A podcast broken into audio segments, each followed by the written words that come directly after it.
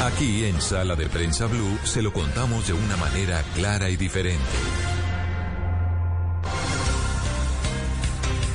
Otro de los anuncios que ha comenzado a generar reacciones en el país, Juliana, oyentes de Blue Radio y televidentes de Noticias Caracol ahora, tiene que ver con la posibilidad, lo dijo en una entrevista con la W Radio esta semana que está terminando el presidente electo, eh, el, el de la posibilidad de buscar acercamientos, negociaciones, eh, acuerdos con grupos armados ilegales de todo tipo. Eso pues generó toda clase de preguntas. Sí, lo que propuso el presidente electo Gustavo Petro es un cese bilateral del fuego por un lado con el ELN. Él habla de negociación política con los grupos subversivos y otro tipo de negociación, digamos, judicial con los grupos armados ilegales, por ejemplo, como el Clan del Golfo, porque recordemos que aquí no hay solo grupos subversivos, sino también él dijo, hay que ver qué sucede con quienes están estrictamente en el negocio del narcotráfico. Ese es esa es la gran pregunta. Una de las personas que yo creo, y muchos creemos, muchos creen que sabe más de este tema en Colombia es un amigo de esta casa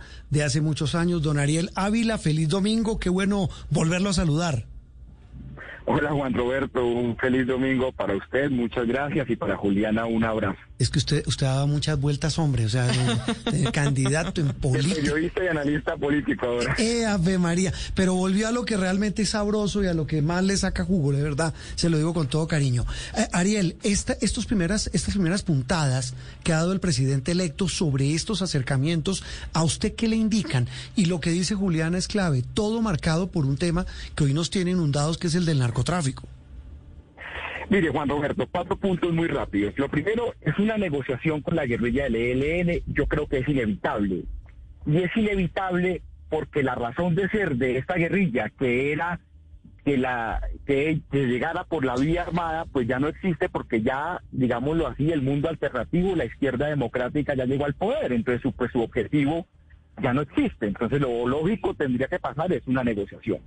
De esa negociación ya hay una hoja de ruta y hay una propuesta de cese bilateral al fuego, que pues como ustedes saben, cuando llegó el gobierno Duque en su momento, no la quiso hacer, eso se saboteó y terminamos en lo que estamos. Entonces yo creo que es inevitable y va a ser muy importante para acabar la justificación política de la violencia, que si va a haber, que si después de la negociación con el ELN va a seguir habiendo criminalidad, va a seguir habiendo crimen organizado, violencia, sí, sí va a seguir habiendo, pero no va a haber ya justificación política en la lucha armada. Por eso es importante cerrar el capítulo con el ELN. Dos, pero hay otros grupos, obviamente, están las disidencias de las FARC, está el Clan del Golfo, esos ya no son, esos ya no son grupos armados ilegales, esos son estructuras criminales. Lo que se está proponiendo acá, y eso se tiene que decir de frente, es proyectos de sometimiento a la justicia para esas estructuras, porque a esta pues de represión nosotros no vamos a lograr eso.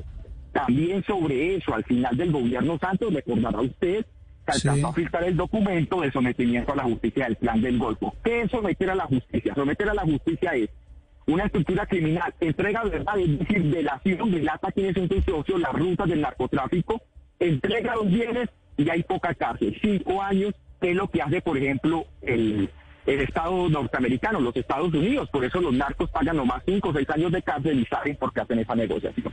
Pero eso no significa que no haya represión, va a seguir habiendo represión porque tiene que haber.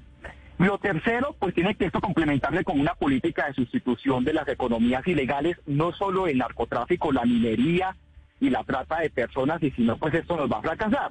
Y lo cuarto, pues hombre, implementar en los territorios para que estos territorios, como el Bajo Putumayo, salga de este círculo de economía ilegal. Yo creo que es una buena noticia. Y yo creo una cosa, y con eso termino, Juan Roberto, yo creo que la negociación no va a ser tan demorada con el ELN. Ah, ¿no? Yo creo que puede ser una negociación fácil. ¿Por qué? Porque ya está avanzada la hoja de ruta, ya el gobierno Santos en su momento dejó un muy buen avance y el propio presidente lo que ha dicho electo Gustavo Petro es que va a hacer unos diálogos regionales, que es uno de los modelos que había para construir agendas regionales de paz. ¿Cuál es el lío? Reconstruir todas las relaciones internacionales que para eso nombran a Álvaro Leiva, que quedaron tan afectadas por aquel debate de los protocolos de, finalización de la negociación en Cuba, que para mí creo que fue, para mí, pues hay gente que tendrá otra opinión, pero para mí fue muy bajo lo que se le hizo a Cuba después de que ellos ayudaron tanto a ese proceso de paz, pero eso es un tema que tendrá que recomponer el nuevo gobierno. Bueno, con esos mismos cuatro puntos así, así de esquemático, de rápido y de claro como es usted, Ariel, eh, eh, ve, ve, fácil entonces este, digamos, esta senda hacia un posible diálogo con el ELN. El tema del sometimiento de estos grupos, de estas disidencias, después de lo que pasó con Márquez en Venezuela, que no se sabe si está vivo, si está muerto, con las muertes de los cabecillas, casi todos están en Venezuela, pero aquí tienen unas estructuras muy grandes. Con estas disidencias y con grupos criminales como el Clan del Golfo, ¿qué eh, posibilidad ve usted de llegar a ese, a, a ese acuerdo de sometimiento? Yo creo que va a ser mucho más difícil y sobre todo por una cosa, Juan Roberto, porque podemos negociar una vez y si alguno reincide, después habrá una segunda negociación de sometimiento a la justicia. Esa es la pregunta que nos tenemos que hacer. Entonces las garantías para someter a la justicia tienen que estar mediadas por un tema de verdad muy delicado y la verdad significa delación. Yo eso sí lo veo un poquito más demorado. Sin embargo, ya en el Código Penal existe el principio de oportunidad. Ya hay delincuentes de todo tipo que cometen un delito, se acogen a un principio de oportunidad y a cambio de verdad obtienen una rebaja de penas. Es decir, aquí no se va a hacer un gran cambio ya al Código Penal. Lo que se va a hacer es que ya ese, ese digamos, el principio de oportunidad, eh, esa, ese sometimiento ya no es individual, sino que va a ser colectivo, bajo el principio que se entreguen rutas y verdad.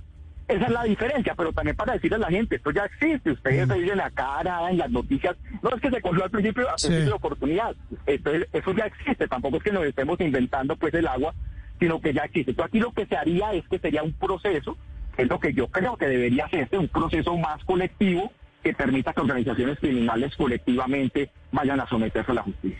¿Y posibilidades de éxito de esa de ese tercer punto de la sustitución de economías ilegales? Porque justamente esta semana veíamos que seguimos y seguimos creciendo en cultivos y los intentos que se han hecho anteriormente por hacer esta sustitución, pues digamos han generado más y más retos. Ahí, ahí usted cómo lo ve. Y súmele el de la minería ilegal, Ariel. Es, ese tema que hemos hablado tantas veces con usted en Caracol, en Noticias Caracol y aquí en Blue. Es decir, estamos hablando de economías, tanto el narcotráfico como la minería ilegal y la madera que mueven miles de millones.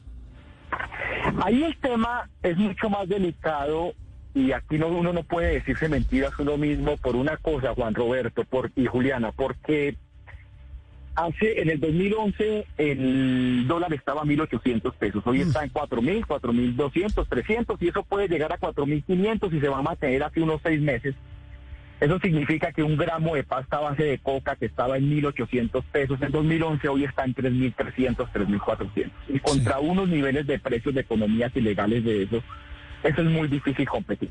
Mm. Entonces ahí los resultados van a ser muy lentos, pero también, otra vez, que sea difícil no significa que uno no lo pueda hacer. Yo creo que hay que entrar a hacerlo sabiendo que va a ser muy, muy difícil